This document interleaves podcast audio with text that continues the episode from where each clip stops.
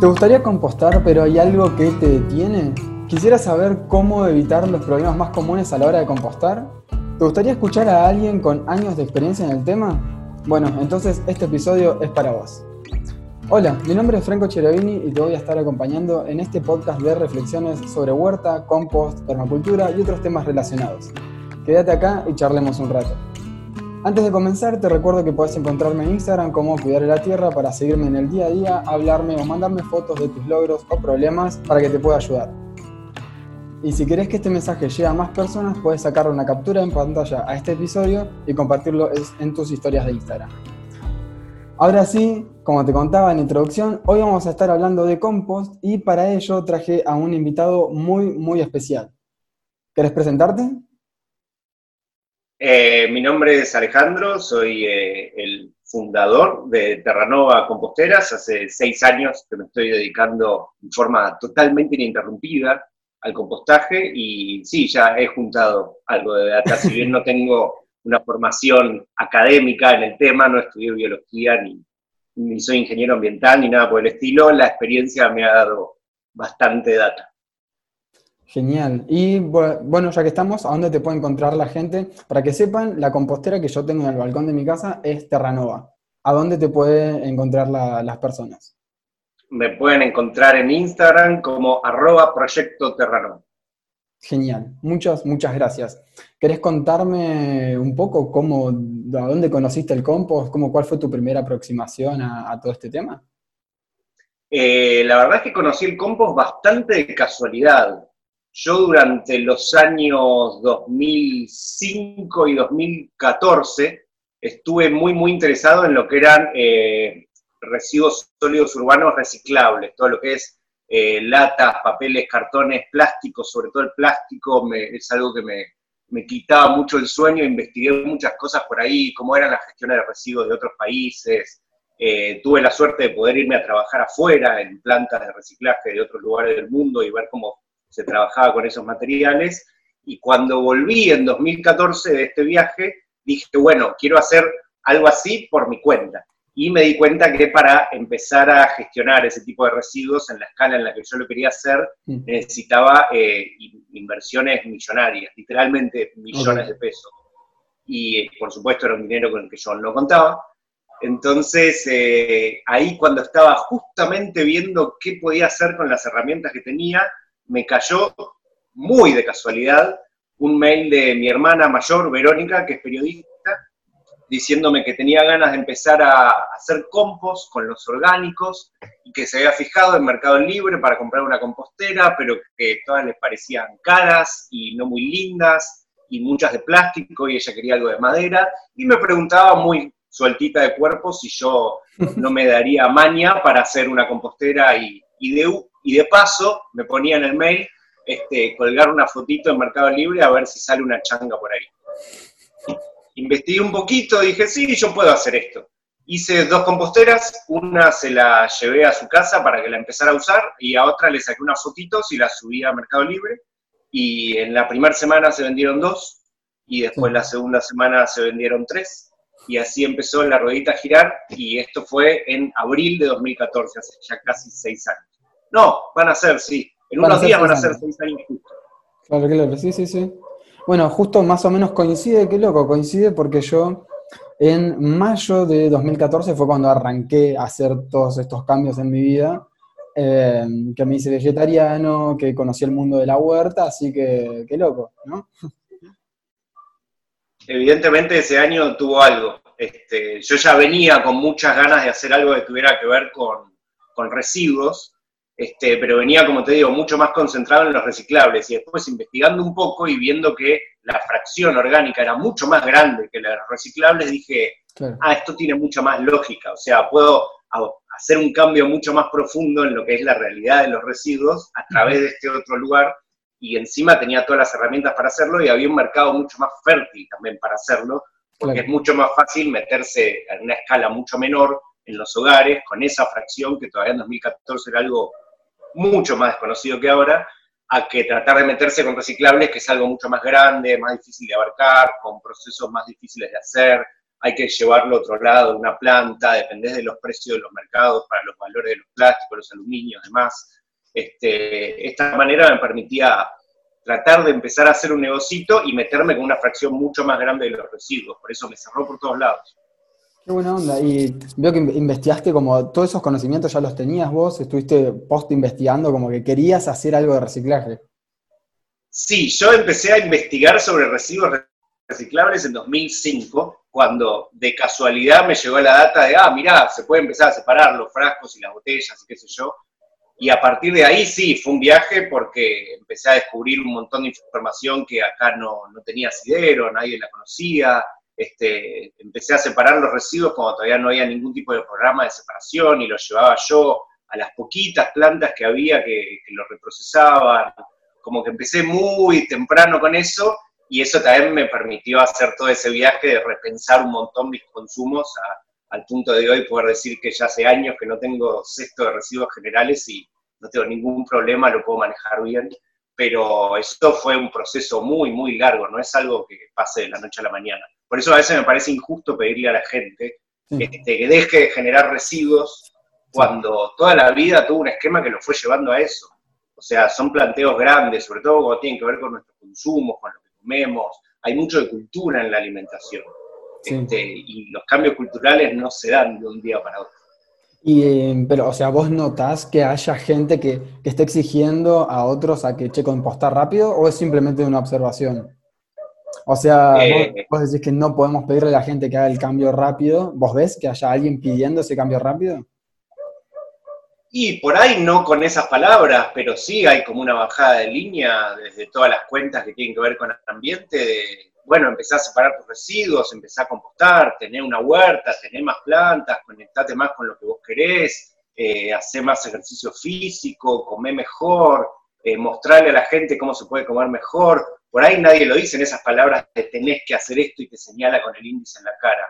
Pero hay como una cosa de cultural fuerte de si haces esto, vas a estar mejor, vas a poder hacer mejor. Y para muchos de nosotros lo, abrimos muy, en forma muy bienvenida, de sí, quiero esta información, quiero cambiar estos hábitos, pero hay muchísima gente que le está costando más, que le genera una resistencia, porque es un cambio a todos los hábitos que toda la vida le dijeron que eran buenos.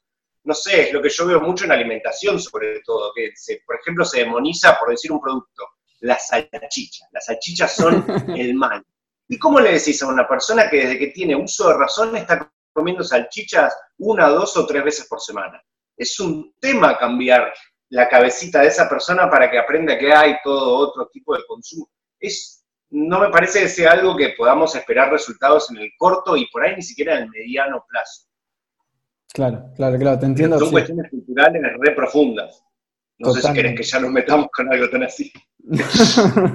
no, está bien, eh, o sea, quería aprovechar ese, ese hilo que, que, estaba por ahí dando vueltas para ver si tirábamos. Este, sí, te entiendo, sí. A mí a veces me, me no sé si hay cuentas, ponele, que seguía yo hace unos años, que no sé, cuentas con 100.000 seguidores de, no sé, dejar de usar plástico, qué sé yo, cuestiones así. Y que de repente le sacaban fotos a personas que estaban usando bolsa de plástico y diciendo, no, eh, ¿qué estás haciendo? Deja de usar bolsa de plástico. Y los estás exponiendo y diciendo, no, eso que estás haciendo está mal. Y es como, no, para mí no, no va por ahí.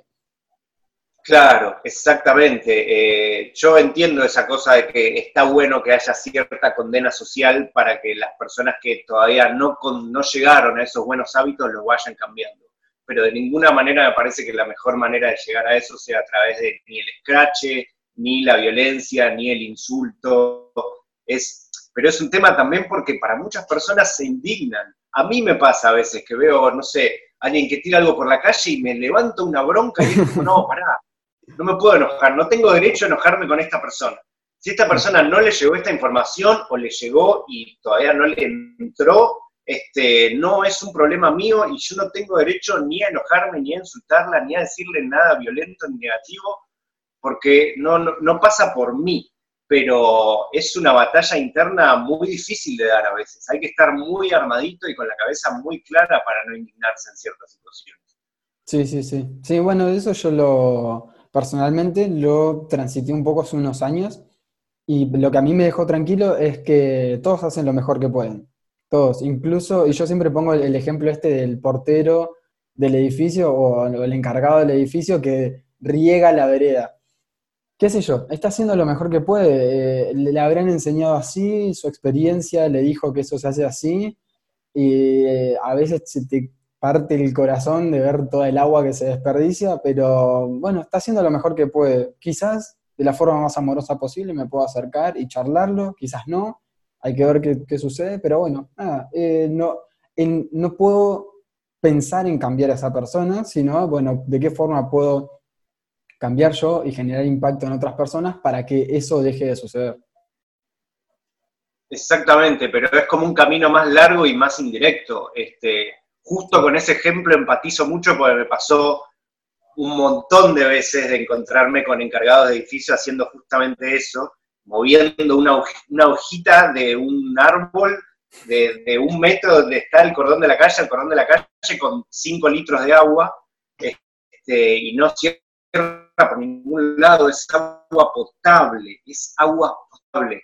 Este, y ahí es donde también es un momento de batalla interna de decir, no tengo derecho a enojarme con esta persona, este, sobre todo cuando muchas veces a mí me ha pasado de acercarme a muchos encargados con mejor o con mejor onda, he tenido todo tipo de encuentros, y muchas veces responde a un reclamo de los vecinos. Este, No, entiendo lo que decís, esto es un desperdicio total, pero todos los vecinos del consorcio este, mm. reclaman que todos los días se limpie la vereda, más ahora con este pánico que hay, este, que es el balde de la vereda, que ni siquiera es con baldes, es manguerear y gastar cientos de litros de agua, limpiar por ahí 20 metros cuadrados de vereda, que enseguida empieza a transitar gente otra vez. No tiene ningún tipo de lógica, pero a veces estas cosas no responden a la lógica, sino al reclamo de gente que no está del todo informada. Pero es un temón no indignarse ahí. Es re difícil. Es difícil, es difícil, claro que sí. Eh, bueno, gracias por, contar esa experiencia, está bueno. Y mm, retomando, ahora volviendo un poco a lo que nos apañe, estamos dentro del mes del compostaje, del 22 de marzo al 22 de abril, si no me equivoco, es el mes del compostaje. Ahora quedan poquitos días para que termine eh, el mes, así que para aprovechar a esas personas que todavía no están compostando. ¿A, vos te llegan algún tipo de mensaje de me encantaría compostar, pero eh, tengo miedo de mal olor? ¿O tengo miedo de, no sé, de, que vengan moscas o algo por el estilo? ¿Te llega a, vos ese tipo de mensajes? ¿O qué objeciones más comunes? Es una pregunta, es una pregunta común. Eh, los mitos más comunes es si hay olor si atrae bichos y si atrae roedores. Este, que la respuesta es relativa, porque si lo haces muy, muy, muy mal, si realmente no seguís para nada las indicaciones que, te damos de todas las cuentas que hablan de compostaje, sí, puede pasar que largue mal olor, puede pasar que atraiga un montón de bichos que no querés tener y puede pasar que atraiga roedores. Este, pero ahí es donde tenemos que hacer un poco la tarea de concientizar y de contener porque hay mucha gente que lo pregunta ya de por sí con mucho nervio. ¿Esto atrae ratas? ¿Esto voy a tener olor? ¿Va a haber bichos en mi casa? ¿Va, a tener olor toda mi casa? Y es como, no, tranquila, esto funciona así. Si seguís estas indicaciones muy básicas que nosotros te damos de poner húmedos y secos en proporciones similares, y más o menos una vez por semana removes y le das algo de atención, símil plantita, digamos, como cuando tenés una planta, le das algo de atención, te aseguras de que tenga luz, te aseguras de que tenga agua, y después es eh, ojalá que salga todo bien. Eh, pero por eso hay un rol doble ahí de dar la información y contener a la gente que viene con toda esa batería de prejuicios y por ahí hasta miedo. Esto puede salir mal, pero ya pasa menos. O sea, me doy cuenta de que pasa menos que antes. Hace unos años pasaba mucho más, pero ahora con la cantidad de información que hay dando vuelta de compostaje, ya la gente viene con un bagaje de data un poco más completo. Claro, claro, no es que llega medio ahí como, uy, ¿qué será esto del compost? A ver, vamos a preguntarle a, Ale Terranova. Y... Aparecen, pero en general inclusive el que te dice, ay, soy nuevo en esto, no sé mucho, ya estuvo leyendo un poco, ya se metió en un par de cuentas, ya googleó un par de cosas, ya por ahí se bajó el manualcito del INTA, este, gente que por ahí ya algo leyó. Creo que nadie se manda a comprar una compostera sin haber leído nada, nada, nada de compost. Claro, claro, sí, sí, sí. Y Esto que decías vos de, bueno, hay que regular la, eh, la humedad con húmedos, secos, y mantenerlo, ¿no? Con una, removerlo por lo menos una vez por semana. Ahí puede aparecer esta otra objeción o, esto de, pensar, bueno, pero uy, tengo que estar ahí todas las semanas, estar atento. Vos, ¿de qué forma lo logras? O sea, para vos, imagino que fue algo como medio natural porque ya venías procesando esto de, eh, me parece terrible todo lo que se está desperdiciando y este sistema de consumo lineal en el que terminan las cosas tiradas. Entonces, imagino que vos tenías un gran... Eh, un objetivo, un gran para qué para compostar, pero ¿hubo algo que te ayudó a mantenerlo en el tiempo? Este, y la verdad es que lo que a mí más me cambió para mantener el hábito y poder sostenerlo eh, fue a partir de mi primera cosecha. A partir de que saqué un compost de calidad y dije, ah, mira, si yo soy constante y hago bien esto, a los 60, 90 días empiezo a sacar este material, ahí es donde dije, che, esto vale la pena, eh, al principio me costó un poco más porque no lo, había, no lo había tocado. Había visto un montón de videos, había bajado información, sabía las tasas de recuperación, porcentaje de humedad, tenía una planillita, eh, la información la tenía, pero no lo había tocado, no lo había olido, no había sentido la humedad, no se lo había puesto a ninguna planta, ni había visto el progreso que había tenido la planta a través de eso. Cuando yo lo viví en primera persona, me cambió la perspectiva de cómo se trabaja. Por eso es que insto mucho a la gente a que trate de hacerlo al menos en una maceta. No puedes comprar una compostera, lo entiendo, son caras las composteras. No cualquiera la puede comprar. Pero si tenés una maceta, un cantero, un cajón de verdulería, cualquier cosa, hacelo y probalo. Cuando lo toques, decime si vas a seguir tirando los orgánicos al cesto de residuos generales o no. Porque para mí eso es el, el gran cambio. Cuando uno lo toca, lo siente, lo huele y dice, ah, este material no existía, lo hice yo con mis manos si yo acá no ponía mis manos, este material que tengo acá no existía. Eso para mí es muy empoderante, muy, muy empoderante. Sí, nada, se pierde, todo se composta.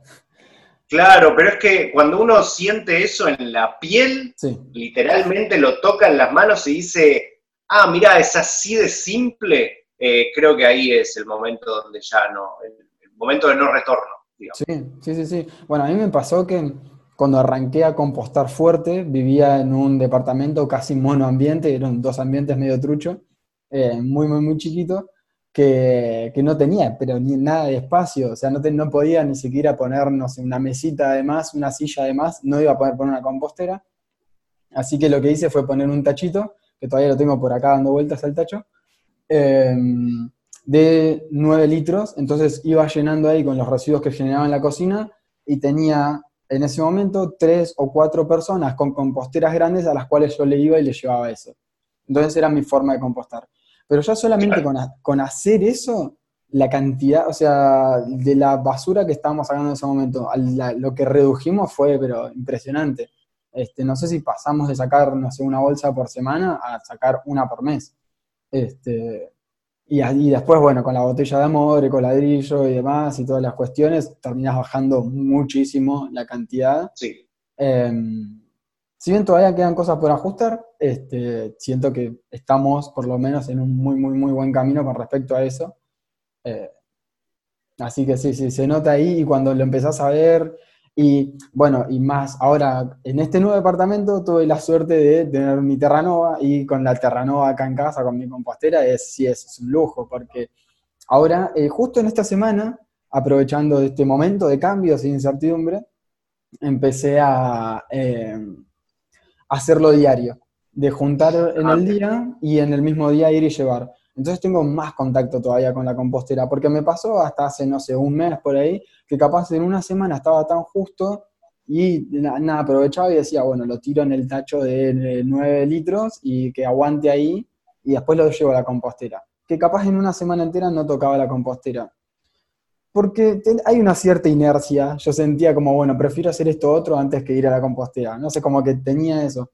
Pero yendo, obligándome todos los días, mm, me resulta genial, porque incluso, o sea, venciendo esa pequeña inercia, después de, remover la compostera, yo me siento pero cargado de energía, es, genial. Sobre todo porque estoy acá en el departamento y tocas la tierra, y, o la, tierra, ¿no? Tocas ahí el compost, todo eso, y es como, wow, qué, lindo. Sí, lo re necesitamos algo así. Por eso estoy viendo mucha gente que tiene pánico de salir de su casa, al menos para ir a hacer una compra sencilla, que es como, a veces por ahí conviene más eh, arriesgarse eh, un poquitito y salir tomando todos los recaudos, eh, a tomar un poquito de sol, a estar un poquito abajo de un árbol, a ver algunos pájaros, este, le puede hacer eso mejor a tu salud mental que guardarte al 100% y estar atrincherado en tu casa este, yo leo mucho los diarios, estoy bastante expuesto a eso, y veo que se aparece mucho la palabra encierro, estar encerrados. Nos tienen encerrados, entre comillas. Y justamente creo que si bien hay que eh, estar en, cuarentena y estar con el autoaislamiento, esto es muy importante, creo que también es importante eh, estar un poco afuera, nuestra salud mental lo necesita. Eh, para nosotros que tenemos por ahí la suerte de tener una compostera acá en el balconcito, que salís, la tocás y estás bárbaro, estamos bien, pero el que justamente, como decías vos, está en un monoambiente, en un lugar muy citadino, donde mira para afuera y son todos edificios, donde no tiene un árbol cerca, eh, ¿Qué pasa con la salud de esa persona después de 7, 10, 14 días de estar totalmente encerrada pidiendo las compras por un pedido ya? Eh, me parece que hay un montón de cuestiones ahí que no se están contemplando y las re necesitamos. Lo que sí me alegra es que hay un montón de gente dándose cuenta. Desde el 2014 que ahora la mm. perspectiva de las personas ha cambiado notablemente. Es cierto que han tenido que pasar unas cuantas cosas horrorosas para que nos diéramos cuenta. La, pandemia está incluida. Eh, han tenido que pasar cosas muy fuertes y muy duras que nos dieron unos buenos golpes para que nos empezáramos a dar cuenta. Pero se está cambiando la perspectiva, se está cambiando. La gente se está dando cuenta de lo bien que le hace hacer un poquito de compost, tener algunas plantitas con aromáticas al menos para sacar algo para, para comer de, su balcón o de su terraza, eh, de estar un poco más al aire libre, de estar bien con su propio cuerpo, de estar bien con su alimentación, está viendo como un despertar que por supuesto a los que venimos de hace un rato queriendo que esto pase todavía nos parece lento, nos parece lento, pero se está dando a un paso bastante rápido. Yo estoy, en este momento, me estoy en un momento de mucha fe, la verdad. Está muy bueno eso, sí. Está bueno confiar, confiar en que todo va a salir bien y que, cada vez más personas van a despertar y, y, van a compostar y van a hacer todas estas cosas. Y, sí, sí, sí, sí. Completamente de acuerdo.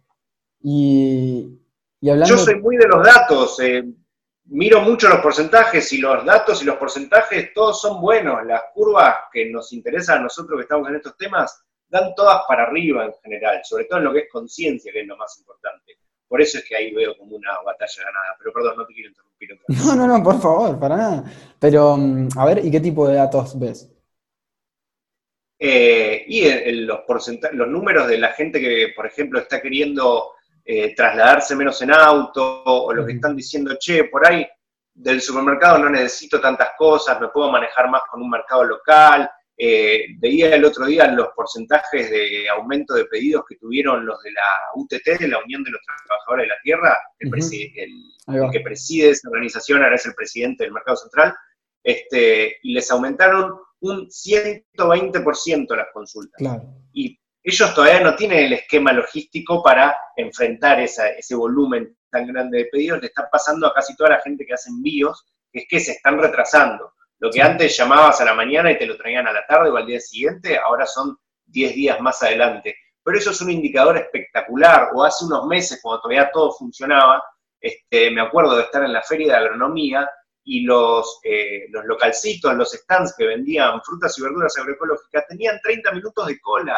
hay gente que, se dedica, que está 30 minutos de su fin de semana haciendo cola para obtener esos alimentos. Es un montón, eso es una información de la que no se está hablando y es un indicador muy importante de que está habiendo un cambio de conciencia. Qué bueno, qué bueno, qué bueno. Sí, la verdad que no, quizás estoy un poco ajeno a eso, de, suelo encerrarme en una burbuja, así que, y no he ido mucho a la feria de agronomía, así que está, está bueno que me comentes todos eso, todos esos datos Qué lindo. ¿sí? Yo, o sea, por lo que manejo y por los círculos en donde me muevo, sí veo que cada vez se está hablando más. De hecho, en el laburo, que no tiene mucho y no tiene nada que ver con, todo esto de huerta, compost y demás, se habla de compostar, se habla de reciclar y se empieza a hablar de un montón de temas, se empieza a hablar de cambio climático, crisis climática. Yo decís, puta, mira, yo no lo traje al tema, que soy el hippie del grupo, y de repente se está hablando de esto. Y sí, te, pone feliz, está bueno. Es un buen indicador y me parece que estamos en un momento donde necesitamos mirar un poquito más los buenos indicadores. Porque si nos quedamos solamente con la temperatura de la calle, se pone todo bastante gris y bastante difícil de llevar adelante, sobre todo pensando en un plazo un poco más largo. Este, pero necesitamos empezar a, me parece, poner un poco más el foco en esas micro buenas noticias que sumadas son notición. Por ahí cuesta un poco más verlas, porque el ruido de siempre nos lleva a concentrarnos en lo que nos falta, en lo que está mal, en lo que está sucio, en lo que está roto, este, pero hay un montón de cosas buenas pasando por otro lado que creo que nos vendría bien verlas un poco más. Claro que sí, claro que sí. Y mm, en este viaje de, compostaje y de compostar durante tantos años, ¿tenés, sé que tenés, sacás un montón de aprendizaje de compostar, pero tenés así como algunos cambios o aprendizajes más puntuales eh, que te ha dado el compost a vos? Por ejemplo, a mí eh, esto de tener dos tachos me dio la, esto de, verlos juntos y ver, bueno, esto lo estoy poniendo para compostar y esto lo estoy poniendo para sacar a la basura. Bueno, ¿qué pasa si este paquete de yerba, en vez de comprarlo de plástico, lo compro de alguna marca que sea de papel madera para compostarlo? Ponele. Después, no sé, que ya yéndose cada vez más a lo etéreo, que a partir de algo muerto o algo que consideraba basura estoy generando nutrientes. Bueno, ¿cómo lo puedo trasladar a mí, a mi interior? ¿Qué cosas considero eh, muertas o, obsoletas dentro de mí? ¿Qué pensamientos? Bueno, los puedo compostar y así, ¿no? Como todos estos eh, desarrollos filosóficos internos, este, ¿a vos tenés alguno por ahí picando? Eh, si tu pregunta es si me cambió mis hábitos de consumo compostar, sí, por completo. La verdad, un montón. Eh, me pasa ahora que cuando voy a la dietética es con las bolsas de tela y me ponen casi todos sueltos, salvo algunas cositas que inclusive siempre salta con cualquier comercio, ay, yo preferiría que esto fuera envasado así. Y por ahí no haces un cambio, pero ya con que el tipo escuche dos, tres, cinco personas que le dicen, no quisiera que esto viniera envasado así, se puede empezar a generar un cambio. Uno no, pero ya tres, cinco, diez personas empiezan a generar una cierta masa crítica, salvo, eh, inclusive en, mercados muy chiquititos. A mí sí, compostar me cambió la manera en que compro, eh, la manera inclusive yo soy fumador y eh, necesito fuego al menos tres veces por día, este, y eso hizo que me cambiara a fósforos, que bueno, justamente últimamente estuve leyendo mucho debate sobre el encendedor versus el fósforo. La verdad es que ninguno es del todo bueno porque hace falta un montón de energía para hacer una ignición, pero yo siempre, por mi propio background, por la manera en que yo me encaré los residuos, este, a mí lo que me gusta es compostar. Por eso eh, siempre voy a elegir envases de cartón con, poco, con poca tinta para poder compostar fácil, los fósforos que, bueno, van directo, eh, esponjas vegetales, todo lo que sea fácil de compostar, yo no solamente lo veo como un residuo que genero, sino como, ah, esto después significa que voy a tener más compost. Este, por eso, no sé si le recomiendo a todo el mundo, por ejemplo, el fósforo contra el encendedor, pero a los que les gusta compostar, aprovechen todos los materiales compostables que hay disponibles, que son un montón.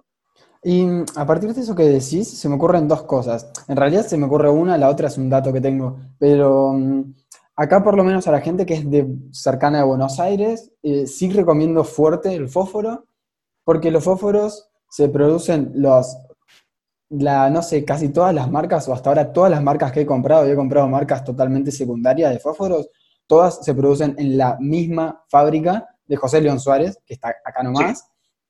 Y que, Tengo un primo que laburó en esa fábrica. Genial. Y las... Eh, los cultivos estos forestales para talar y demás son de encampana. Eh, si bien llevan unos químicos en la cabeza del fósforo y en la parte del costado, el impacto que puede tener eso, pero seguro es menor que un encendedor que viene de China. Sí, eh. sí, sí, sí. Así que... El encendedor que viene de China, que aparte ese residuo va a quedar al menos 200 años en circulación. Y muchos de esos sabemos muy bien que termina en el río, porque ¿quién nunca fue al río y se encontró un encendedor? Sí, sí, sí, sí, sí.